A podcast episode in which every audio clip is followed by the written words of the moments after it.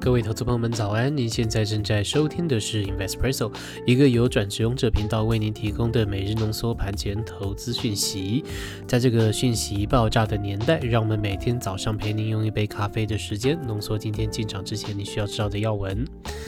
好的，那今天的时间呢是二零二二年的四月二十八号，星期四。今天的总经产业新闻部分，我们会跟您分享的是，昨天啊，这个应该是亚洲以及全球范围都是股灾上演，但是为什么中国股市呢，还在昨天创下了六年以来最大的涨幅？啊，请您听到最后，或是说点击 YouTube 下方的时间轴，可以跳到指定的位置。好的，那我们的独家课程《七个投资习惯》也在 Press Play 平台上面上线了。现在已经有不少投资伙伴有加入我们，而且有成功掌握到产业族群以及行情。那我们也收到很多的伙伴们传来好消息，让我们觉得很开心。因为我们呢，除了帮您培养好习惯以外，也有每天的盘势分析、产业选股教学分享。那基本上呢，很多很多都是干货哦。那欢迎您到 Press Play 上面搜寻《七个投资习惯》，或是说点击描述栏的链接做参考。好的，首先先跟您报告一下台股的行情，来看一下盘面的动态。美股啊，周二基本上全面崩跌，所以说台股啊，这昨天多头的信心基本上已经溃散了。电子、金融、船产杀声隆隆，大盘开盘之后直接往下跳空杀低。一度在盘中大跌，又超过了四百点。不过呢，当中还是有些强势股是有获得买盘的青睐的，包含升绩股在内呢，也是有受到资金的关注的。但是加权指数呢，中场基本上还是下跌的，是下跌三百四十一点，是收在了一年以来的最新低。然后呢，在昨天下跌的情况下呢，上市柜的成交值是有放大的哦，是往上增的，增加到三千七百亿元左右。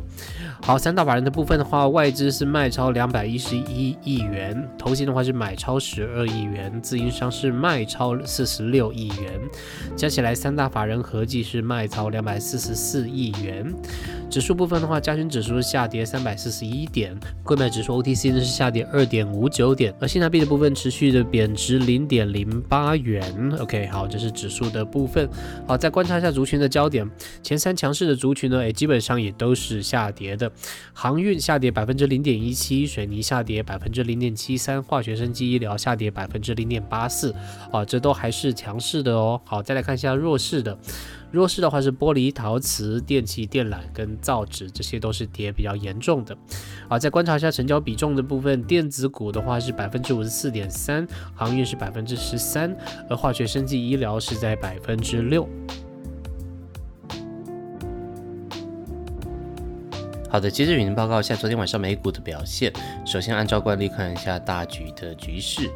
诶，微软跟 Visa 的财报啊。好像也是发布了。那在他们的点火支撑之下呢，基本上市场的情绪有慢慢稳定下来。美股礼拜三，也就是昨天晚上早盘高开，然后随着美元走强，而能源股呢也是领军大涨。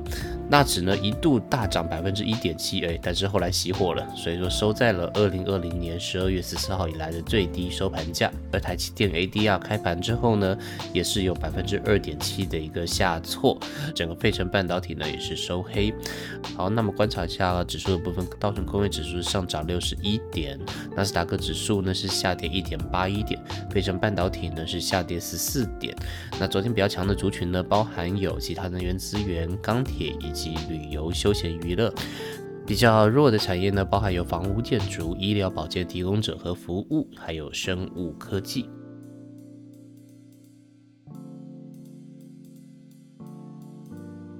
好的，今天要分享的总经产业新闻的话，我们要跟您分享的是中国的新闻。呃，这个新闻呢是昨天的股灾上演，但是为什么中国的股市啊，诶，还在昨天创下了六年以来的最大的涨幅？我们帮你总结为三个重点哈。第一个重点是强化基建，另外第二个是疫情趋缓，以及第三个是专家的看法。好，我们先讲一下第一点，强化基建。那习近平呢在最近的会议里面有表示要全面的加强基建。包含加强交通、能源、水利等等网路型基础设施建设。在这样的发言之下，中国 A 股昨天上演大反攻，创业板指数呢在收盘的时候大涨百分之五，写下了六年以来的最大单日涨幅。好，那这是第一点。另外第二点呢就是疫情趋缓，那上海的疫情呢暂时也出现比较稳定的迹象。上海市卫健委表示，阳性检出率有逐步的下降，将局部开放社会面清零的一些地区。好，这是第二点。好，那第三点的话就是专家的看法。那目前的看法会比较有分歧，啊，有认为呢有些可以进场找标的，但是也有比较保守的。呃，保守的呢就是认为目前 A 股仍然是处于快速下探的阶段，恐慌情绪呢是持续的发酵，场外的资金呢是观望心态比较重一点。那预期呢，在扭转变量因素发生之前啊，继续往下探的可能性会蛮大的。好，这个是专家的看法，不是我们的看法哦。建议投资人们可以密切关注政策面跟资金面的一个情况。好，这是专家的看法，那讲讲我们的看法哈。我们的看法是这样子，那虽然这个入股跟政策面的联动性是很强的，但市场的资金动向是更重要的。